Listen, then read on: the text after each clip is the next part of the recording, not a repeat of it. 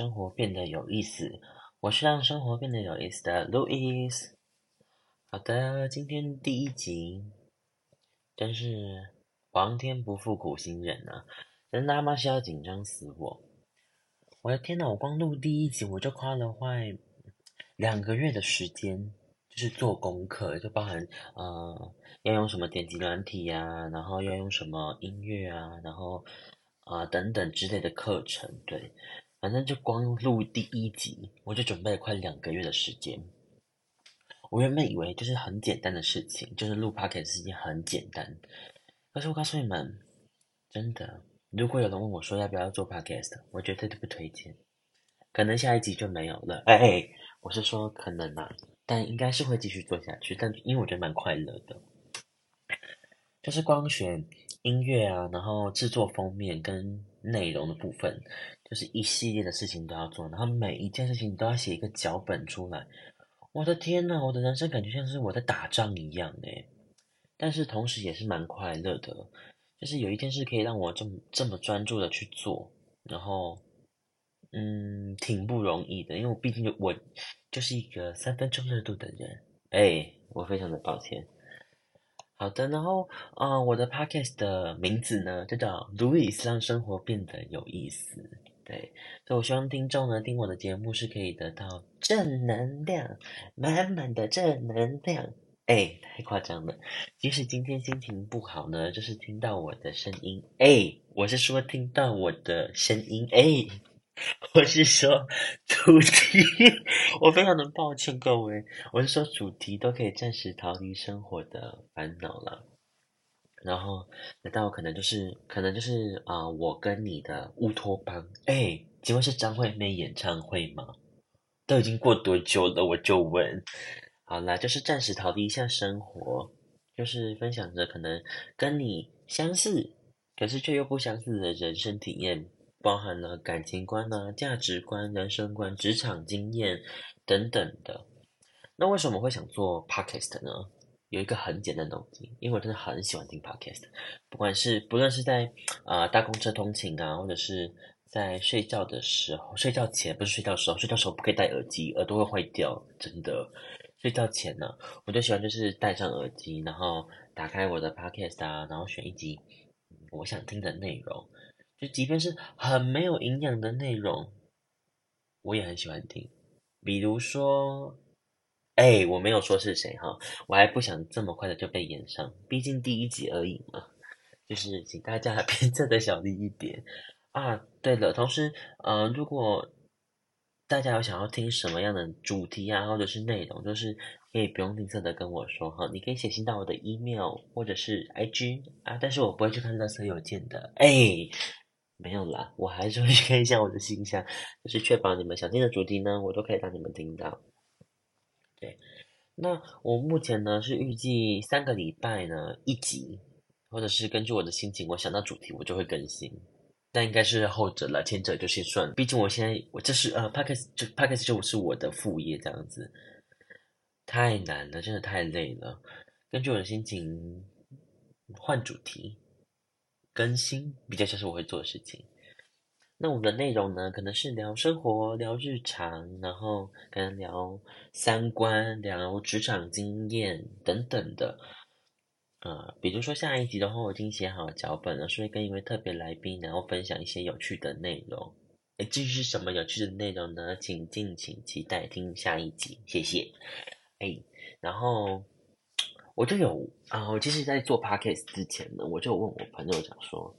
如果我开了一个 podcast 的话，你们想要听什么内容？这样子，他们就说啊，你要开 podcast，你要确定呀，你这么忙，你还有时间？我说，就什么事情都去尝试看看呐，反正我也没有做过，感觉蛮有趣的。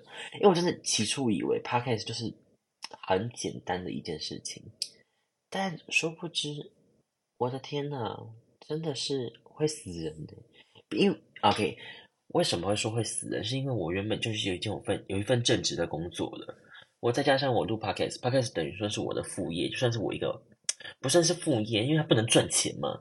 对我来说，podcast 不能赚钱，就是只是一个兴趣，试试看，尝试看看。对，那就说如果是我录一个 podcast 节目，你会想听什么内容？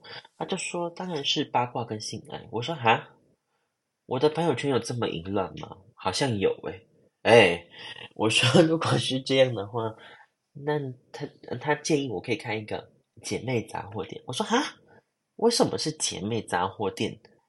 他就说就是因为啊，我跟你讲，前提是我的朋友呢是住在乡下，所以他们一定会有杂货店啊。我非常的抱歉，我不是在歧视乡下啊，就是乡下可能比较多杂货店的存在，还有杂货店的存在对。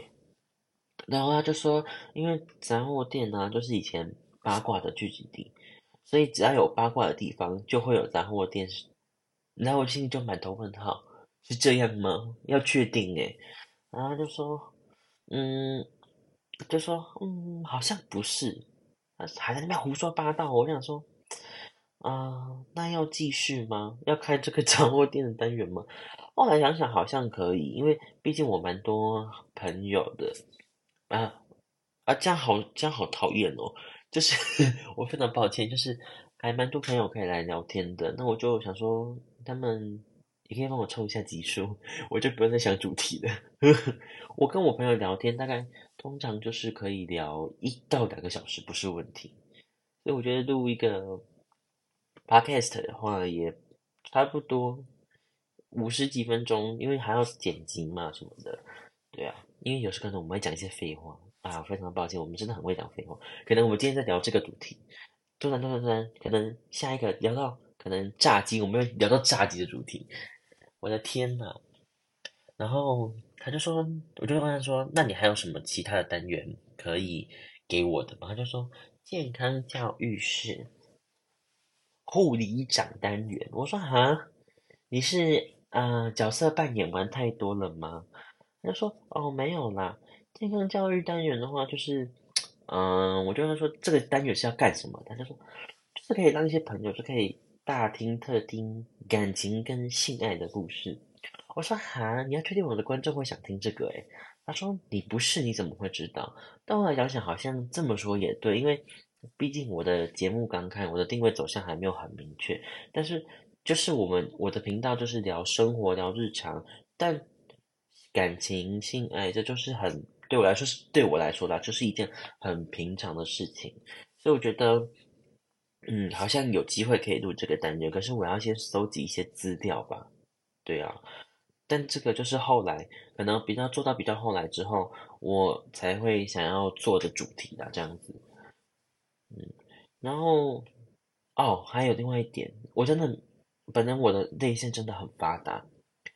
我希望我录那种感感情啊，感情的故事，会想流泪那种。我希望我不会哭啦，毕竟我真的老了。哎，我才二十一岁，没有，我真的老了。我发现我真的来到新加坡之后，我真的老了。天，已经有初老症状了，就是大家想说，哎，要去聚会啊，直接拒绝。哎，你为什么都每次拒绝我们？我说。